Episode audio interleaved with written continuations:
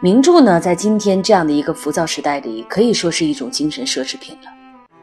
所以我绝不愿意以一种快速消费的方式辜负了书里面那些丰富的、曾经带给过我无限感动的东西。那我宁愿用这样慢慢的、笨拙的、也诚恳的方式来和你一起读书。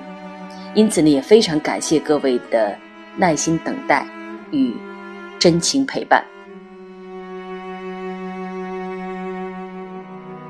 从来没有细读过这本书的人，可能对福贵的印象只停留在一个“惨”字上。但是我们在节目之中已经给大家做了一个铺垫，那就是年轻时吃喝嫖赌的福贵，可绝对不值得人们同情。如果不是因为经历了种种苦难，福贵也不会明白生活的意义。可人是什么？人类就是集好人、坏人、可怜人三位一体的生物。你看着福贵在战乱中求生。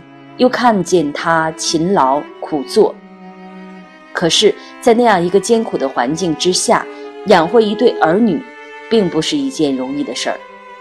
如何让生活稍稍减负？福贵其实有一个随大溜的选择，那便是将又聋又哑的女儿凤霞送走，而他也的确这么做。心疼归心疼，不舍得也是真的不舍，但。这就是人性，就是趋利避害，要为自己考虑的人性。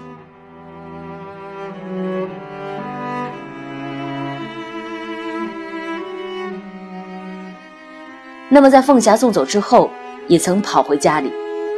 福贵呢，狠下心，又一次将她送走。在这条漫长的路上，我们来看福贵的内心是如何纠结的。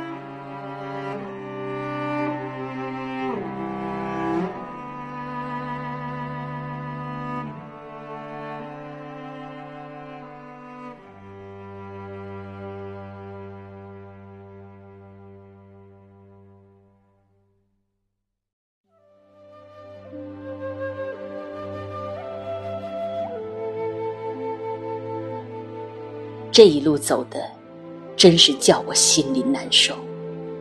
我不让自己去看凤霞，一直往前走。走着走着，天黑了，风嗖嗖的吹在我脸上，又灌到脖子里去。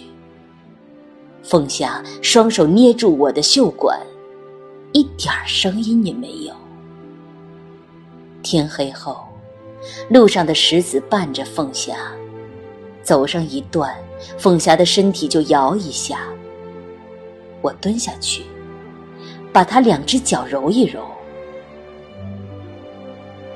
凤霞两只小手搁在我脖子上，她的手很冷，一动不动。后面的路是我背着凤霞走去。到了城里，看着离那户人家近了，我就在路灯下把凤霞放下来。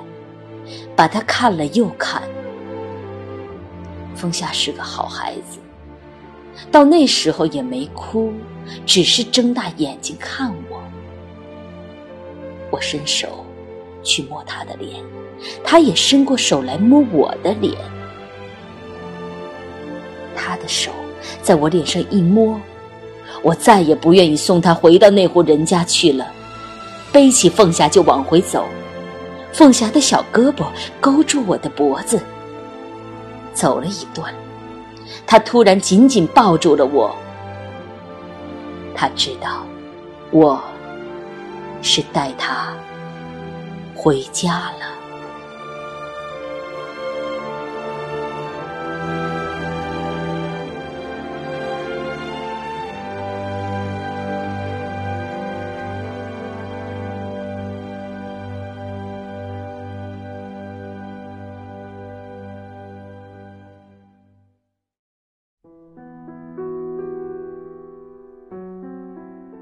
不管怎么样，福贵仍旧是个父亲。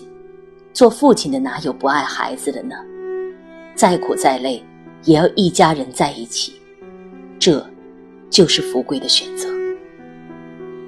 其实，在书中令我震撼的，还要数这个场景：那就是当福贵连自己的孙子苦根儿也送葬了之后，他觉得自己还有好些年要活着，他还要为自己的生计付出劳力，于是他决定买一头牛陪伴着他。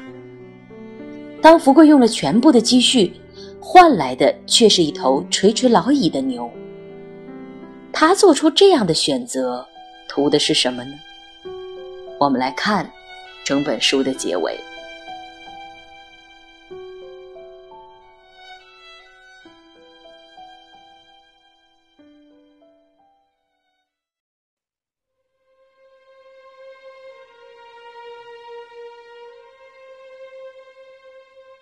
我拉着牛回到村里，村里人全围上来看热闹。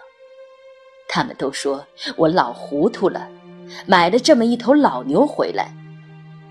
有个人说：“富贵，我看他年纪比你爹还大。”会看牛的告诉我，说他最多只能活两年三年的。我想，两三年足够了。我自己恐怕还活不到这么久，谁知道，我们都活到了今天。村里人又惊又奇，就是前两天还有人说我们是两个老不死。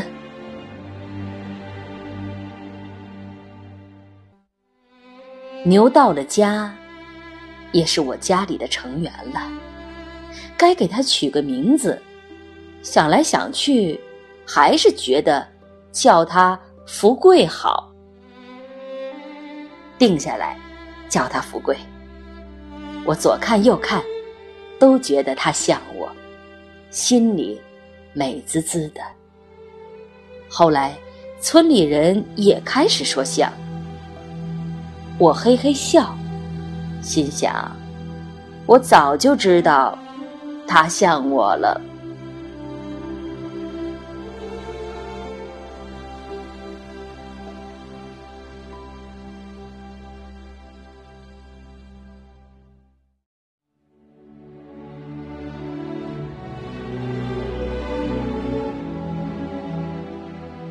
福贵决定了老牛的生存，就像命运决定了福贵要活着那样。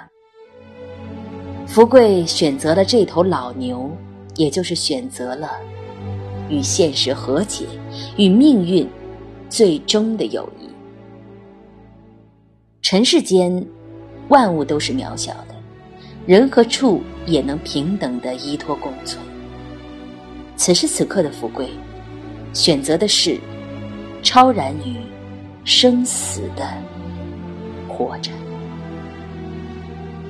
让生活继续吧。